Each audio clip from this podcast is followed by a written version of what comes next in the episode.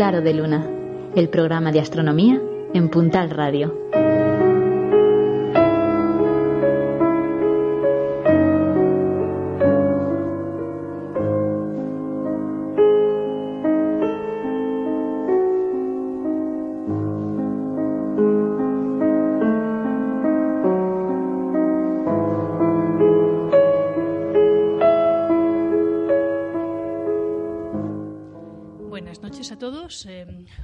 Más, eh, la agrupación astronómica cántabra está con vosotros en Claro de Luna.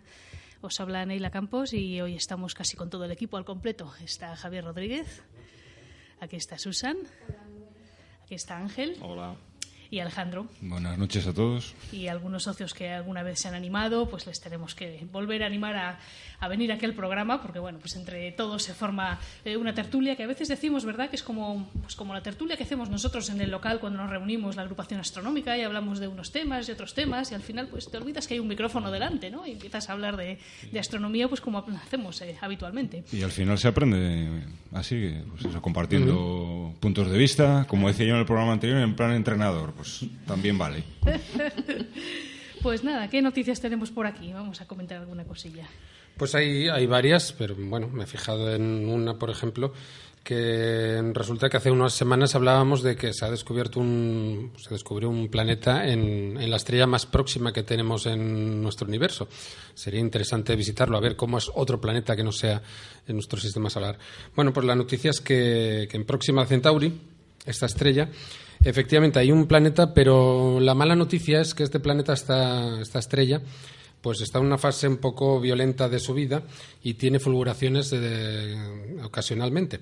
Bueno, pues algunas de estas eh, fulguraciones son tan grandes que inundan de radiación todo su sistema solar. O sea que vivir en este pequeño planeta recién descubierto, pues la verdad es que es una mala idea. Si tenemos problemas ya de vivir en el espacio, en la Luna o en la Estación Espacial Internacional, con la radiación que llega del Sol, pues allí está casi con toda seguridad esa radiación ultravioleta y rayos gamma y rayos X que salen de la estrella barren completamente la posible atmósfera que tuviera este planeta. O sea que, tendremos que buscar un sitio donde viajar un poquito más lejos.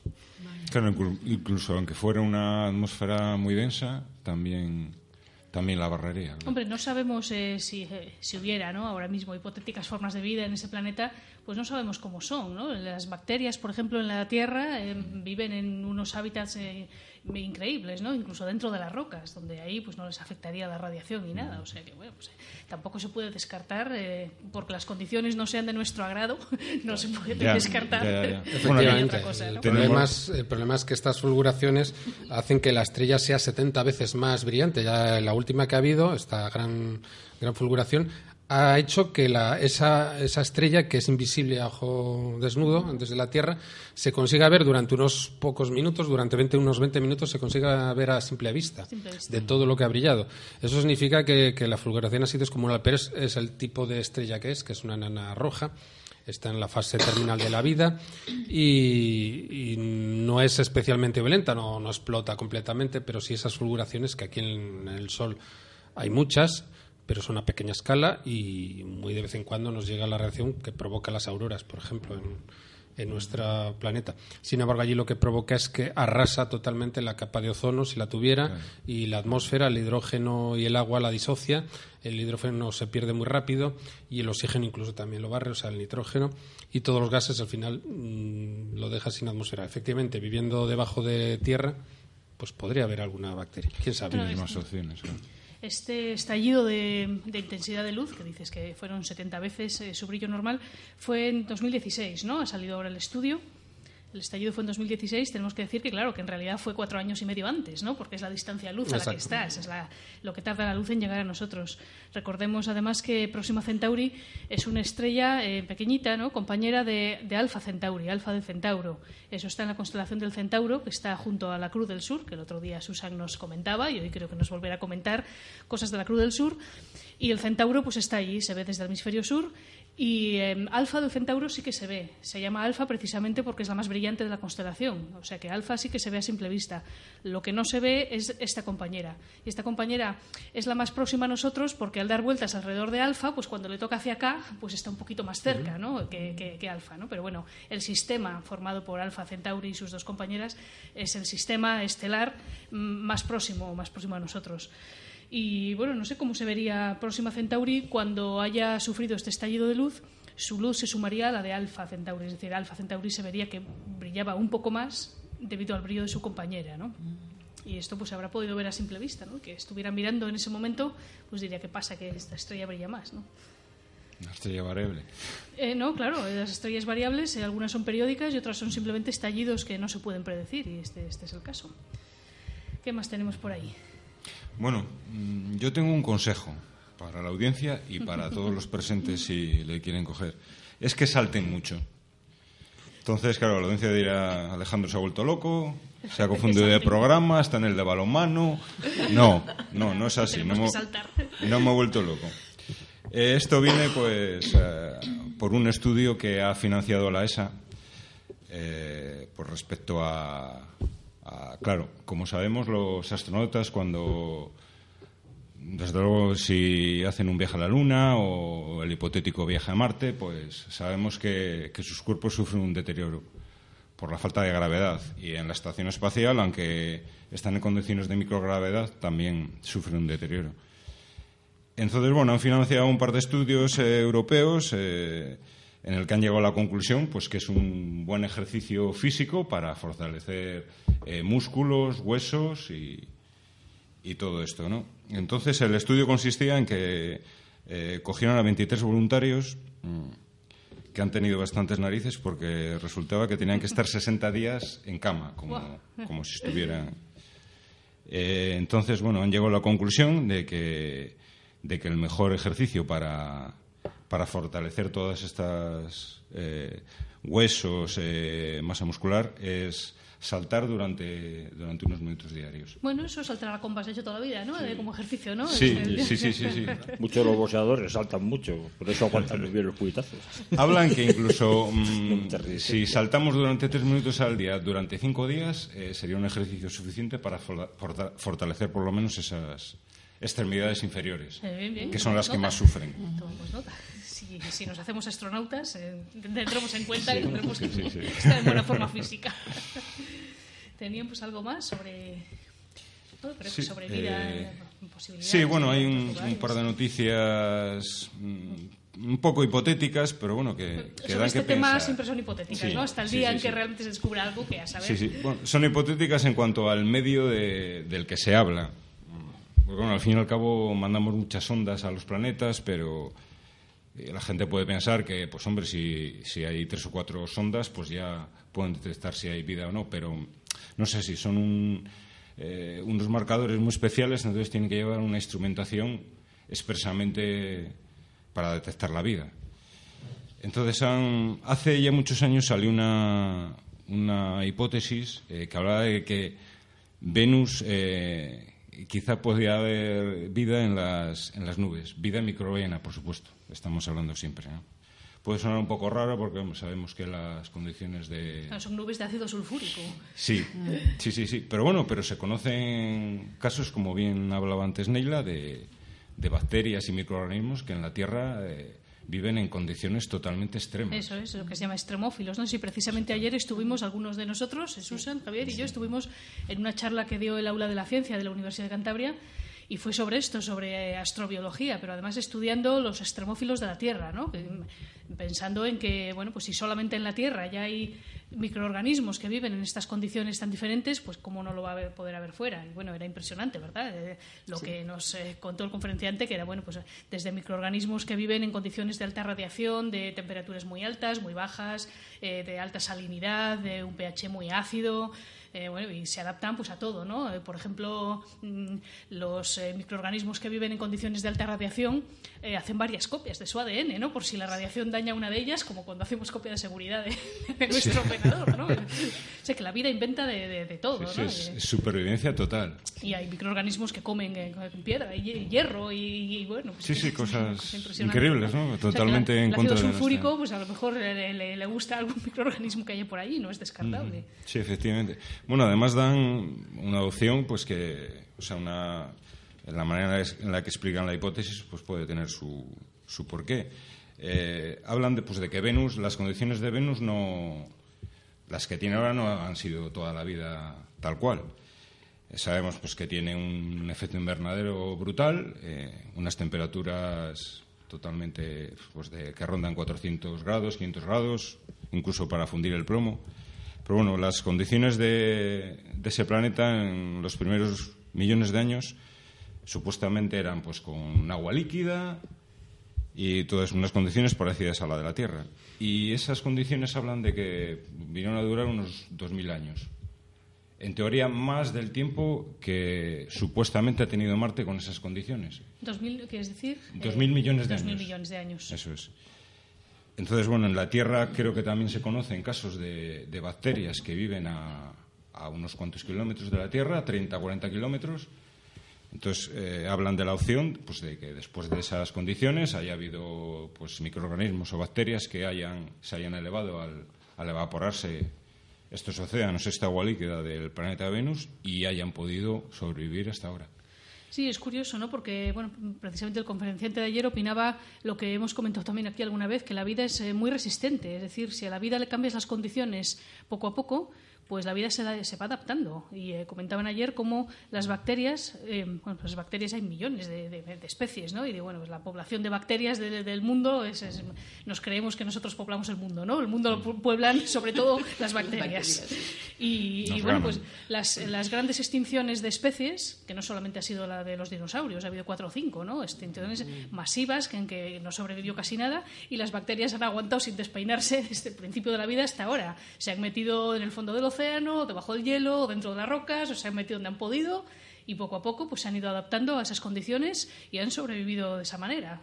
O sea que mm, si Venus o si Marte cambiaron, cambiaron poco a poco, porque bueno, pues una cosa es una catástrofe que es más difícil de tal, pero aún así, ¿no? Pues encima el cambio es gradual, pues todavía incluso más fácil que se fuesen adaptando. O sea que Bueno, fueron los primeros pobladores del planeta Tierra, ¿no? Las bacterias, Además, unicelulares, durante, claro. Mm, durante millones y mi- miles de millones de años. O sea, la vida pluricelular es- Ah, sí, sí, no es luego. tan... Eh, vida pluricelular no tiene tiene, tantos, pues, a tantos tiene, millones de No años. Mm. sé si 500 millones de años, así solamente, mientras que hace 3.500 Ya pues ya empezó a haber organismos eh, unicelulares y eh, bueno, pues, ba- bastante parecidos a algunos de los que hay ahora. Lo que pasa que la vida, pues lógicamente se ha diversificado para adaptarse a distintos ambientes, pero los eh, organismos unicelulares que surgieron entonces quizá no eran tan diferentes de algunas de las bacterias de ahora. Eso significa que les ha ido bien, ¿no? La, la evolución cambia a los organismos mm, cuando les va mal en unas condiciones y tienen que adaptarse. Si les va bien, pues ellos siguen, ¿no? O sea que, que, no nos sorprendería tanto. No nos sorprendería tanto encontrar esto pues en, Marte, en Venus, en, Europa, el satélite de Júpiter que tiene agua líquida, en, en Célado también tiene agua dentro, ¿no? Eh, en Marte, por ejemplo, también además hay agua, bueno, pues hay agua en los casquetes polares en forma de hielo, puede que a más profundidad haya algo de agua líquida. Eh, mm, eh, no, es, no, es, no es descabellado, desde luego. Mm, más fácil me parece a mí, eso es una opinión personal, ¿eh? pero más fácil me parece encontrar microorganismos en el sistema solar que contactar con una civilización avanzada, eh, lejana y demás. ¿no? Es que yo también, opinión de entrenador. Yo estoy convencido de que encontraremos vida fuera de la Tierra, tipo bacteriana o en el sistema solar. En cambio, vida inteligente, mm, no estoy tan convencido ni que contactemos y, si me apuras, si exista en estos instantes. Bueno, nuestros, lo que también hemos comentado alguna vez, ¿no? Que existan simultáneamente las civilizaciones, porque nosotros somos, pues nada, un, un destello, ¿no? En la, en la inmensidad del tiempo. Y, y si nosotros existimos durante un tiempo y otros no- durante otro tiempo diferente, pues a lo mejor no estamos nunca a la vez, ni a la vez ni cerca. Pero bueno, pues nada, ahí seguimos buscando. El proyecto SETI, por ejemplo, sigue, sigue buscando, ¿no? El proyecto SETI intenta interpretar pues las señales que nos llegan en radio de, de cualquier lugar del universo Y bueno, pues ante la escasez de fondos hace años se decidió que, el trabajo se iba a repartir entre voluntarios de todo el mundo. Así que cualquiera que quiera, lo busca en internet, puede participar en el proyecto SETI. Esto es tu ordenador, uno instala algo y, y uno no tiene que hacer nada. Simplemente eh, tu ordenador eh, dedica tiempo o recursos a la medida que tú le dejes eh, a analizar, analizar estos datos y enviarlos por internet sin que uno tenga que hacer nada a la central, donde bueno, pues si un día ven algo raro, pues, pues ya nos avisarán. Por el momento no, no se ha visto, sí, una vez, ¿no? Una vez se vio una señal eh, Sí, que no se supo sí. interpretar y no se ha vuelto a No se ha repetir. vuelto, se Posiblemente fue intentando todos los años eh, apuntando hacia Sagita, hacia Y- Sagitario. y no se ha vuelto a repetir, Y ¿no? no se ha vuelto a repetir. alguna cosa, posiblemente un fallo instrumental. Si, eh, algún oyente lo quiere comprobar cómo es el cómo es el audio, lo tienen en, en SETI, eh, concretamente en 1240, eh, 1426 megahercios, en el cual, pues bueno, ahí se va, hay una serie de un sonido que son ruidos pa- eh, continuos, como algo que es irre- irregular, y de repente suena el wow. Mm, sí, Pero hay que estar muy atento porque eh, eh, ocurre más o menos a un, a- hacia más o menos un cuarto de la grabación del audio. eh, eh, es, hay, que, hay que pegar un poquitín la oreja. Esto es traduciendo las señales de radio a sonido, claro, porque lo que se capta es radio. Se puede traducir a sonido para que lo podamos percibir o se podría traducir a, a- a un dibujo, ¿no? De ondas y tal, o como sea. Pero bueno, pues eh, hay que dar la señal eh, que llaman eh, wow, ¿no? Wow, wow. W o W, ¿no? bueno, ¿tenemos algo más por aquí? O, Bueno, mm, o pasamos a... Pasamos a que nos cuente Susan algo de, de la Cruz del Sur. Vale. Bien. Am, vamos a ver, Javier, me echas una mano aquí porque la precesión es una cosa que hay que, entender, hay que entender porque la Cruz del Sur antes se veía en el hemisferio norte, ¿no? También. Sí, hace, hace muchos milenios, hace cientos de años, mm, casi miles, pues eh, podíamos, eh, nosotros que vivimos en una latitud media, vemos todo el hemisferio norte, pero también un poquito una franja, la franja más cercana al, Ecuador, también del hemisferio sur. Yo creo que desde Canarias se ve un poco, si no toda la Cruz del Pues, Sur y desde pelín, pelín en Hawái. el horizonte sur, Ahora ¿no? mismo Sí, se muy ve, bien, eh, sí. desde Canarias se vería eh, en esta época, eh, no esta época, sino en ¿el este verano? siglo, Sí. eh, se vería la, la- la primera mm, estrella de la Cruz del Sur, la, la- Pero muy en el horizonte sur, Sí. ¿no? Teníamos que tener un horizonte pues libre de bruma y tal, ¿verdad? durante mm, apenas una hora o menos, eh, solo la estrella más alta de la, de la cruz. Lo que Pero- pasa que veo que Susan tiene ahí un dibujo de una peonza que lo ilustra muy bien. Y esto es, eh, creo que también lo hemos comentado uno de estos días anteriores, ¿no? Lo que es la precesión, ¿no? Que el, el eje de la Tierra funciona, pues eso, como una peonza. Entonces ahora mismo señala para la estrella que ahora llamamos polar por el norte y señala por el sur hacia Sigma del octante, ¿no? Donde la cruz del sur sirve un poco, digamos, como de flecha que señala no al polo Mm. sur celeste. Pero según esta peonza va dando vueltas, en un periodo de veintitantos mil años, 26, me 26.000, o sea, casi 27.000 años, eh, pues va señalando a distintas estrellas. Eh, Ahora es la eh, que llamamos polar y sigma del octante, y en otro momento pues será otra del norte y otra del sur. O sea que, y claro, eh, para nosotros, si la Cruz del Sur está muy cerca del polo sur celeste, pues no la vemos desde nuestras latitudes, ¿no? Pero si en otro momento el polo sur celeste está en otra parte y la Cruz del Sur ya no es exactamente una, esa una función. constelación tan, tan del polo sur, ¿no? Claro, Entonces claro. sí que la veríamos. En la antigua Grecia se veía, ¿no? Crux, o sea, la Cruz del Sur formaba las patas traseras de, de Centauro. No se veía desde Grecia, pero sí desde Egipto. Los griegos viajaban mucho. Alejandro Magno conquistó también Egipto. Y desde Persia y Nubia, pues sí que se veían las constelaciones del sur y conocían el centauro. Con algunos programas, yo no sé si con el Stellarium que usamos habitualmente, se pueden hacer simulaciones del cielo de, de otras épocas, ¿no? Lo mismo que le podemos decir, a ver cómo va a estar el cielo el mes, el mes que viene, ¿no? Y uno le mete la fecha del mes que viene, pues se le puede meter la fecha del año menos 2000 o lo que Sí, sea. podemos avanzar desde el año 2000 antes de Cristo hasta el 3000 después de Cristo, 3000, 4000 y ver cómo ha sido el cielo durante todo ese tiempo. Y ahí veríamos eh, si dibujamos las coordenadas celestes que marcan eh, como si fueran paralelos y meridianos, pero en el cielo, ¿no? Que marcan, pues eh, los meridianos se juntan en el polo. Entonces ahora mismo los meridianos celestes se juntan muy cerquita de la estrella que llamamos polar del norte y de Sigma del octante por el sur. Pero en el año menos 2000 pues se juntan en otro sitio. Eso quiere decir que el polo celeste pues estaba en otro sitio. Entonces vemos una parte distinta del cielo con el tiempo. Claro, mucho, tiempo, es, miles mucho de tiempo, años. no milenios, ¿no? Pero desde una misma latitud va cambiando las constelaciones que vemos. Bien, pues voy- os voy a contar otra, otra idea de la formación del Cruz del Sur, porque distintas tribus tienen distintas formas de, de entenderlo. Claro, si vives cerca del agua tendrás otra cosa, o si vives dentro de- del desierto, otra, otra forma de explicarlo. Entonces, ahí vamos. Voy a quitar los nombres, porque los nombres mm, prefiero decir el guerrero o el rey o algo así, que es más fácil. Nos lo traduces, ¿no? Sí, nombres, sí, sí, sí. Al principio de los tiempos, cuando el rey del cielo caminaba por la tierra, eh, de la tierra roja de las colinas hizo dos hombres y una mujer. Número mágico, ¿no? El tres. No sé, dos hombres y una mujer. Cuando vio que estaban vivos, les mostró las plantas que debían comer para seguir vivos. Y Eso es, curioso por el paralelismo con el, el relato del Génesis. Lo que es que había dos hombres y una mujer, ¿no? En lugar de Sí. un hombre y una mujer. Pero Sí, bueno, pues sí. muchos pueblos tienen leyendas, eh, leyendas similares, ¿no? Entonces les dijo lo que podían comer y, claro, lo que no debían comer. Y luego siguió su camino, el, el rey del cielo, dejándolos solos. Mm. Durante algún tiempo vivieron a base de las plantas que el rey del cielo les había enseñado. Luego vino una sequía y las plantas escaseaban. Un día, uno de los hombres mató a una rata canguro. La gente piensa que un canguro es siempre pues como un metro cincuenta y no, no. Los hay gigantes de dos metros y los hay tamaño rata. Y se pueden comer todos. Mm, La carne de canguro está, está bien y es muy sana porque no se les puede tener en granjas y darles comida de esa. Tienen que comer, Están comer alimentados de manera natural. correctamente. Grasa sí. tendrán poca, porque con los No, saltos Con, que el- pegan. con los saltos que pega, ¿verdad? Precisamente. Sí. Entonces, eh, mm, uno de ellos mató a una rata canguro. Él y la mujer comieron parte de la carne, pero el otro hombre no comió, aunque tenía mucha hambre, y yacía como muerto. Una y otra vez la mujer le dijo que la carne era buena, esto me suena. Eva, ¿no? E intentó hacérselo comer. Eh, molesto, débil como estaba, se levantó y se alejó enfadado hacia la puesta del sol, ¿cómo no? Mientras que los otros dos todavía comían con avidez. Bien.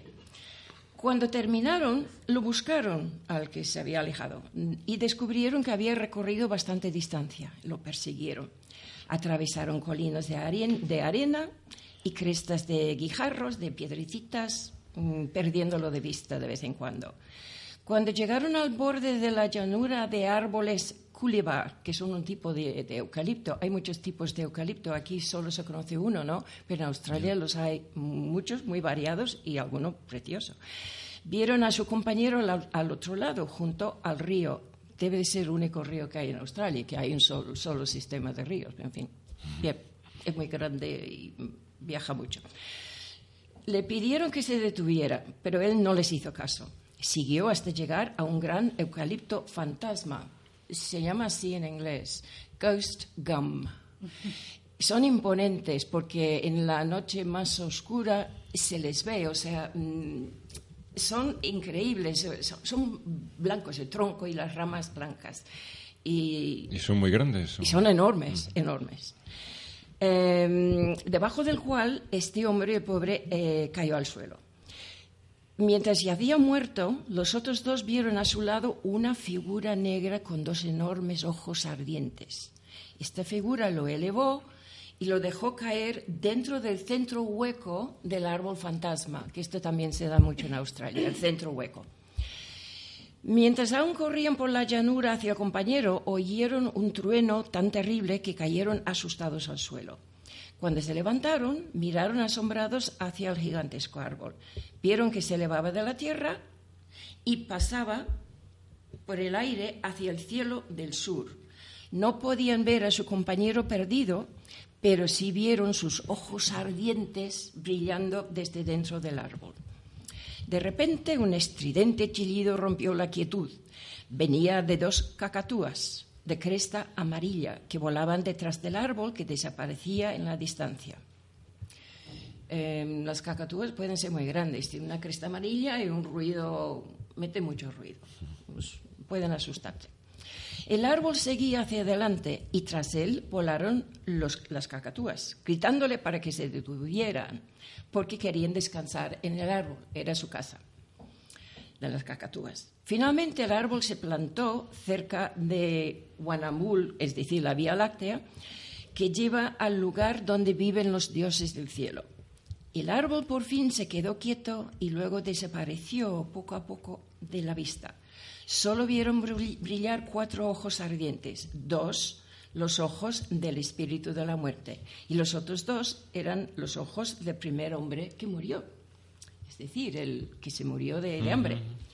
Las cacatúas vuelan detrás del árbol tratando siempre de alcanzarlo. Son los punteros. Entonces, os imagináis, ¿no? En la Cruz del Sur y las estrellas, las estrellas punteras que, señalan, ah, que te ayudan para saber dónde está. Que sería como el brazo largo de la cruz.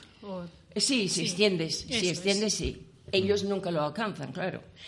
Cuando toda la naturaleza se dio cuenta de que el del fallecimiento de este hombre significaba que la muerte había llegado al mundo, me suena a otras, otras mitos ¿no? de creación, Hubo lamentos por todas partes. Los árboles del pantano suspiraban incesantemente y los eucaliptos derramaban lágrimas de sangre que se cristalizaban en algo como un ámbar rojo. Esto también lo hay, lo he visto.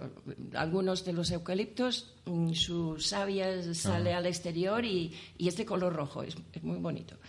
Hasta hoy las tribus de esta parte, eh, para ellos, eh, la Cruz del Sur se conoce como Yandú el lugar del árbol fantasma. Entonces, los punteros son las cacatúas blancas. Y así es la primera muerte recordada por las tribus. Aquí en la Cruz del Sur es un recordatorio. Muy bien, muy bien. La historia de la Cruz del Sur, bueno, increíble. ¿eh? Una de las muchas que hay, Una de las muchas. Claro. Eh, bueno, pues supongo que, claro, en, África, eh, perdón, África, en Australia, em, supongo que hay distintas culturas, ¿no? Todas emparentadas entre sí, pero cada uno tendría sus, sus historias diferentes. Sí, porque originariamente, bueno, hasta donde se sepa, ¿no? Había unos 800 idiomas y dentro de ellos había dialectos. Entonces, habría ideas pasaban, que pasaban de unos a otros, pero otros que vivían muy alejados o en otras circunstancias tendrían otra idea de la formación de Cruz del Sur. Claro, claro. No es igual para todos. Australia estamos hablando de prácticamente un continente. Un, continente grande, claro. Perdón, es un continente.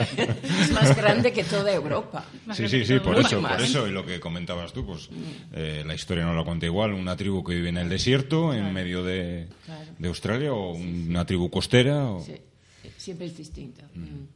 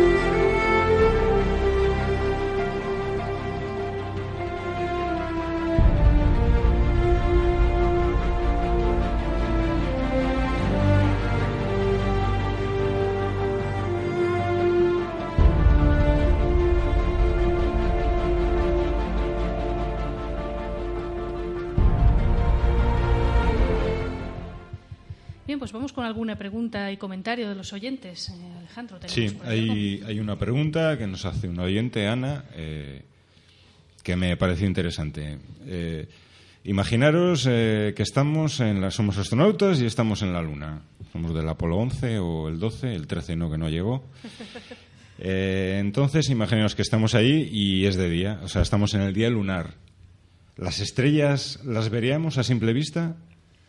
Bueno, las más brillantes sí, ¿no? Yo creo que sí, sí.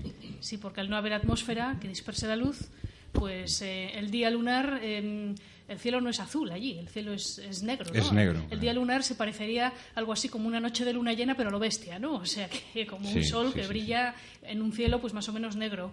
Hombre, las estrellas que estuvieran cerca de la zona donde está el sol, pues, pues no, pero las que estén un poco más lejos, sí, sobre todo la- las más brillantes, las débiles no, ¿no? Pero las brillantes, Es que yo creo que hay gente que esto se lo pregunta, que le confunde mucho las famosas fotos de, de, la, de la misión del Apolo, del Apolo 11, en cuyas fotos pues vemos que no se ve ni una sola estrella. Me parece que lo hemos comentado aquí alguna vez Ese también. tema le tenemos eh, pendiente, ¿eh? Tenemos Ah, el- está el- pendiente, para el bueno. próximo día igual lo traemos. Traemos las, bueno, pues las supuestas fotos que prueban que no se llevó a la Sí, luna y las sí, comentamos. que era una un poco conspiración tal. de la NASA, ¿eh? Sí, sí, pero lo de las estrellas, sí, claro. eh, Dicen, es que Mm. no salen estrellas. Digo, bueno, tú haces una foto a alguien Ya. con, y con una cámara de los años 60, además. Entonces una foto a alguien y te salen las estrellas, ¿a qué no? No, Lo haces en la Tierra igualmente al cielo y tampoco te sale. Porque los parámetros de la cámara son totalmente Claro. distintos para sacar una foto a alguien que para sacar una foto a las estrellas, ¿no? Así que sí, sí, ese tema, ese tema le teníamos ahí Candente. ¿eh? para el próximo día. Y luego tenemos por aquí, eh, bueno, pues a través de, de iVoox también nos dejan comentarios. eh, por ejemplo, un eh, usuario que firma como Muble nos dice que nos escucha desde Vizcaya, así que un saludo para allá. Muchas gracias. Y otro oyente que se llama Juan o Joan Locos nos dice que, que, bueno, pues que nos pregunta por las diferencias entre cúmulos y galaxias. Dice que comparten, recientes estudios apuntan a que comparten los mismos mecanismos de agrupación de estrellas. No sé si se refiere. Bueno, porque cúmulos hay, además hay de muchos tipos, ¿no? Eh, claro, un cúmulo que son muchas estrellas juntas, ¿no? Y una galaxia, pues también, pero mucho más grande, ¿no? Eh, eh, lo que pasa es que en una galaxia hay distintos tipos de cúmulos. Eh, no sé si se refiere el oyente a los cúmulos globulares, que se formaron con el origen de la galaxia. Son estrellas muy antiguas y están agrupadas, eh, bueno, pues lo de mecanismos de agrupación de estrellas, pues por, por gravedad, por gravedad, claro. Los cúmulos globulares son eh, como pe- pequeños pedazos de la, de, pues la primitiva galaxia, seguramente, de lo que dio origen a la primitiva galaxia. Pues luego están los cúmulos abiertos que son distintos. Esos son eh, cúmulos de estrellas jóvenes que se están formando y, y eso es lo que hacen es al revés, eh, desagruparse. Tienden con el tiempo a, a separarse. Así que, bueno, y luego estarían los cúmulos de galaxias, ¿no? Pero eso es otra cosa, ¿no? No sé si Ángel tenía algún Sí, comentario. bueno, eh, en referente a, a la comparación de, de la- del orden de la gravedad, mm, eh, es decir, tanto en la red en la red estelar como en la red cósmica, eh, la gravedad es la que interacciona en- dentro de, de todos los conjuntos, ¿no? Eh, mm, la- los, los cúmulos de galaxias, lógicamente, están organizados en el grupo local y el supercúmulo de Virgo, básicamente. Y entonces, bueno, pues eh, este oyente no sabemos exactamente si, si se refería solamente a la interacción de la gravedad, si sería la misma en la red estelar que en la red cósmica, ¿no? Pero básicamente es lo mismo. Podemos decir que, por ejemplo, nuestra propia Vía Láctea eh, tiene un- una red de, de 15... bueno, son algunas galaxias enanas más, no serían 15, serían bastantes más, aunque nosotros conocemos algunas, sobre todo en el hemisferio sur. Eh, de las nubes de la- la- Magallanes, la ¿no? de De- Magallanes, de las cuales seguro que se usa en algún momento, seguro que nos visto. cuenta alguna historia, Ujú. porque desde el hemisferio norte no las vemos. Y entonces, pues bueno, cualquier persona puede verlo tranquilamente. Si pone Vía Láctea, va a encontrar pues un montón de ellas, como son eh, Carina, Formas, Escultor, Sestán, Botero, Drago, Drago, Sagitarios, Tucán, Leo 1, Leo 2, eh, Ursa Mayor 1, Ursa Mayor 2 y Ursa Menor. Y luego nuestro grupo local, que lo forman 40, 40 unidades, eh, que están todas en relación a unos 5 millones de años luz, y el supercúmulo de Virgo, que lo forman 2.500 unidades, que está entre los 50 y los 55 millones de años luz. Hay otros cúmulos, como nosotros pertenecemos al supercúmulo de Virgo, pero también hay otro como Coma Berenices, Pegaso, Cáncer, Perseo, Corona Boreal y Osa Mayor. Entonces, eh, mm, básicamente la interacción, eh, si es lo que se refiere el, el oyente, ¿no? que yo me imagino que sea eso, eh, pues es la misma entre las estrellas que entre las galaxias. Es decir, la gravedad, la es la que interacciona. Es la que manda en todos los sitios la gravedad. Sí, y además es que todas las escalas, lo mismo que la Luna orbita la Tierra, en el Sol orbita con todo su sistema solar, orbita al centro de la galaxia, ¿no? Y, y a su vez eh, la galaxia eh, pues orbita al centro de gravedad del cúmulo en el que estamos. De hecho, las, las nubes de Magallanes es interesante porque se consideraban satélites de la Vía Láctea. Se pensaba que orbitaban en torno a la Vía Láctea. Ahora parece que no exactamente es que orbiten en torno a la Vía Láctea, sino que están cerca y tienen una interacción gravitatoria, pero interaccionan también con otras galaxias del grupo local, entonces no exactamente son satélites nuestros. Creo, no sé si es cierto, ¿eh? que he oído que las nubes de Magallanes en, en algún momento se iban a fusionar también con la Vía Láctea. o- Eh, no sé si se están Porque acercando. Andrómeda la galaxia sí, está se claro está sí. acercando. Otra cosa, bueno, una cosa es que se de- acercando y otra cosa es que algún día llegue, ¿no? Porque bueno, pues con el tiempo que faltaría, vete tú a saber lo que ha pasado con el cúmulo local para entonces, ¿no? Si algún oyente nos escucha desde el hemisferio sur, seguro que han visto las nubes de Magallanes. Son como, como si fueran trocitos de la Vía Láctea, parece visualmente, ¿no? La, eh, la- la Vía Láctea es, eh, parece una, tanto desde el hemisferio norte como desde el sur, parece una franja lechosa, brillante, ¿no? Y las nubes de Magallanes pues están fuera de esta franja y son pues como otros trocitos eh, brillantes. Bueno, yo Se- no se las ven a simple que- vista, ¿no? Sí, sí, sí, sí. Yo las he visto en el planetario, eh, solamente. Ah. Susan seguro las ha visto de verdad, ¿no? Y, y son, bueno, pues eh, claro, las- eh, los europeos, los occidentales las llamamos nubes de Magallanes, porque fue el primer eh, europeo que las, que las describió. Además, se va a cumplir el quinto centenario ¿no? de la circunnavegación del globo por Magallanes y Elcano. Y bueno, pues ellos las pusieron eh, ese nombre, eh, la gran nube y la pequeña nube, ¿no? Eh, seguro que los, eh, los indígenas de, de las culturas del sur, ¿no? De Australia, de América del Sur, de África, pues seguro que habrían puesto sus propios nombres a las nubes de Magallanes. Así que esa historia la Claro investigaremos sí. también. Sí, también podemos, eh, se podría, digamos, comentar que realmente las, las, las unidades satélite exactamente no se saben cómo se forman. Es decir, mm, hay una parte que mm, nos explica que puede ser en la formación propia de la galaxia o incluso podría ser porque una galaxia ha absorbido a otra y entonces ha habido un- la gravedad pues no ha, no digamos que no ha absorbido toda la red estelar y se han quedado aparte ¿no? digamos pero tampoco está muy claro este tema ¿eh? es un poquitín complicado también tenemos que decir que todas las unidades satélite eh, básicamente son galaxias lo que se llaman galaxias irregulares. Es decir no tienen un, un- un centro como puede ser una galaxia espiral o sea no tienen un agujero negro la-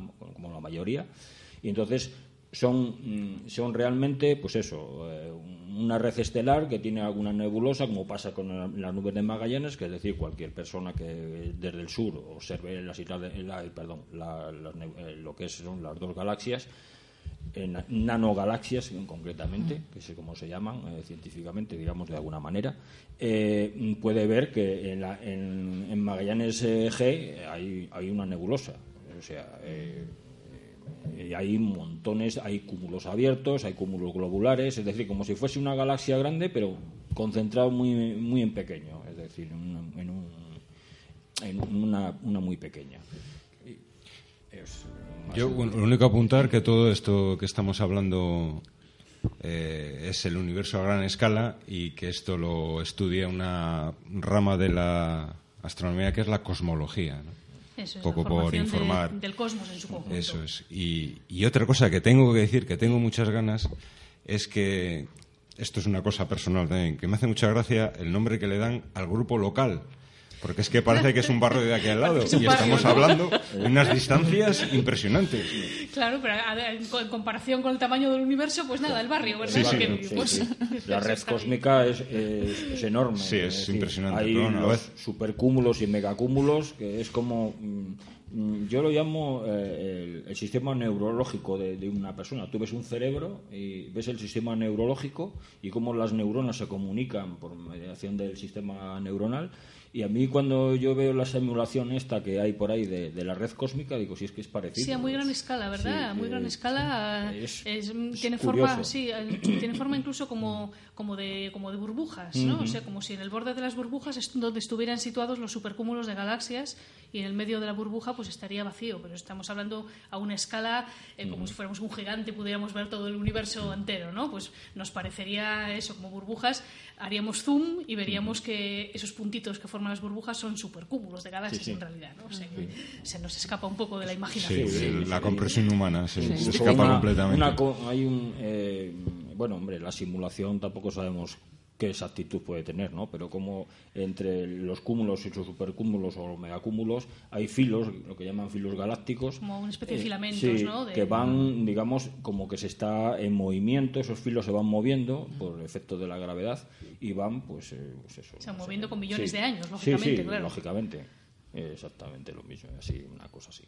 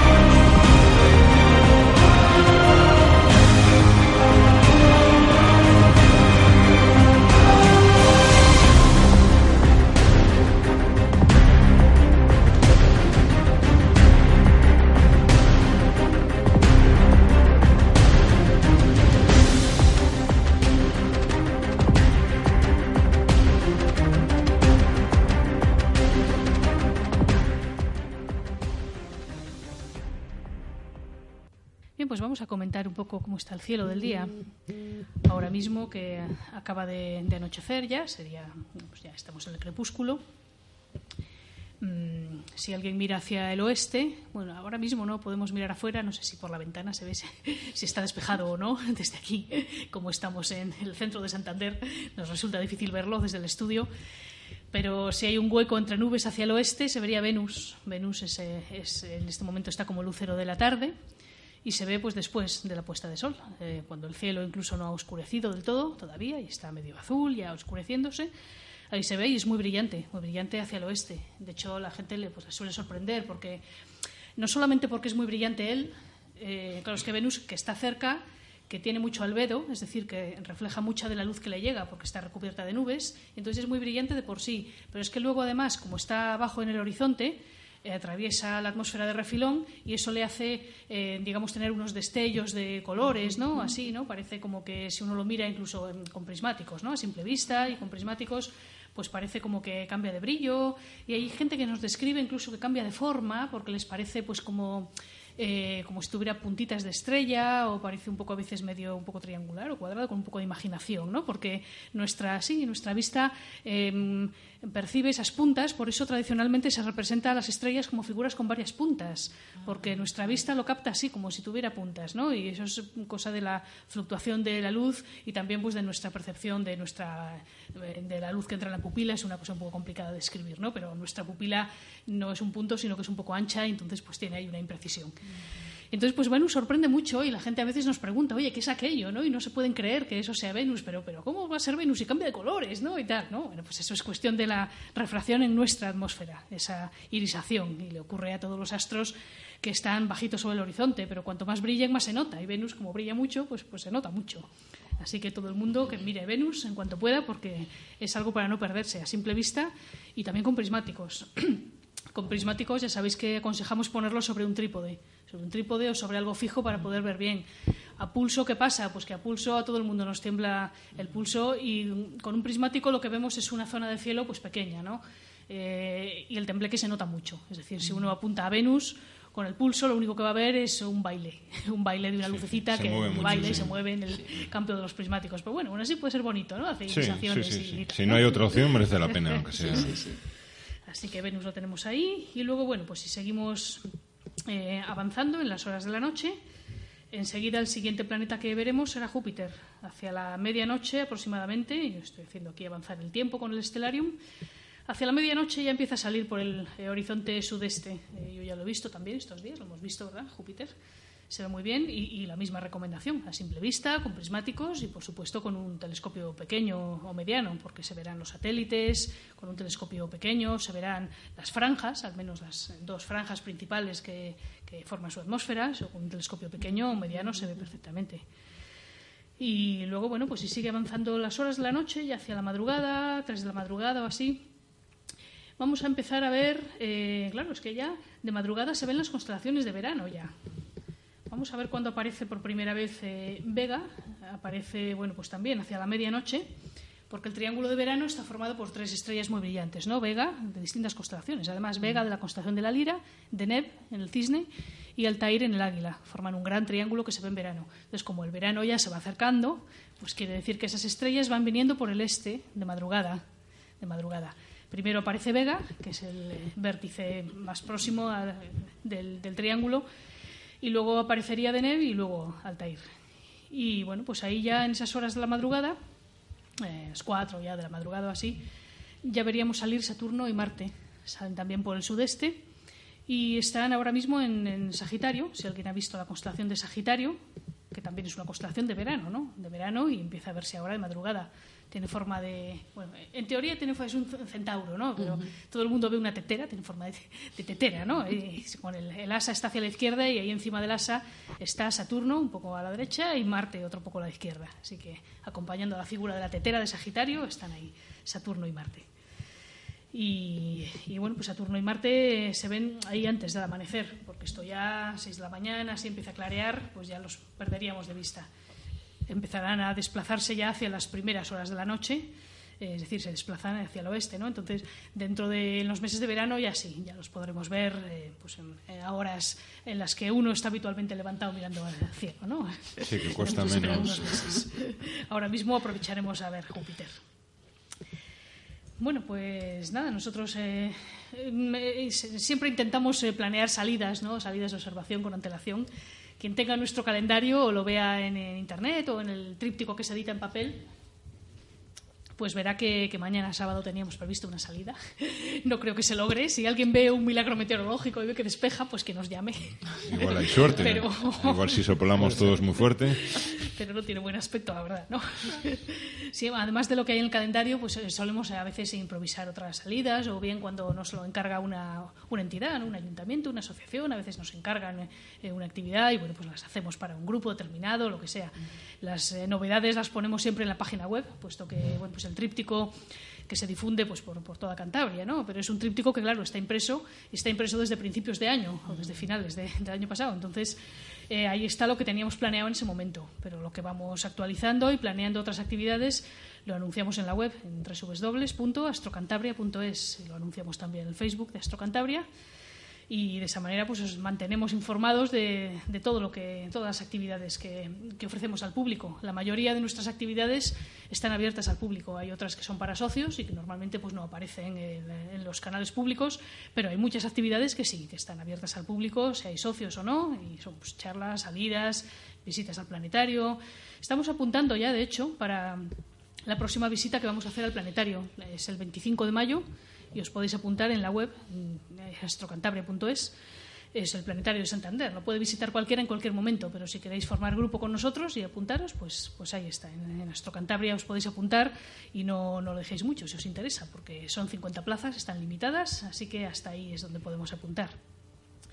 Y bueno, pues nada, estamos eh, como siempre en el Centro Cultural Doctor Madrazo de Santander todos los martes eh, de 7 a 9 de la tarde y estamos eh, pues en iVoox si queréis escucharnos y todo lo que ya sabéis que nos podéis encontrar en, en las redes sociales. Estaremos de nuevo aquí el próximo viernes en Claro de Luna.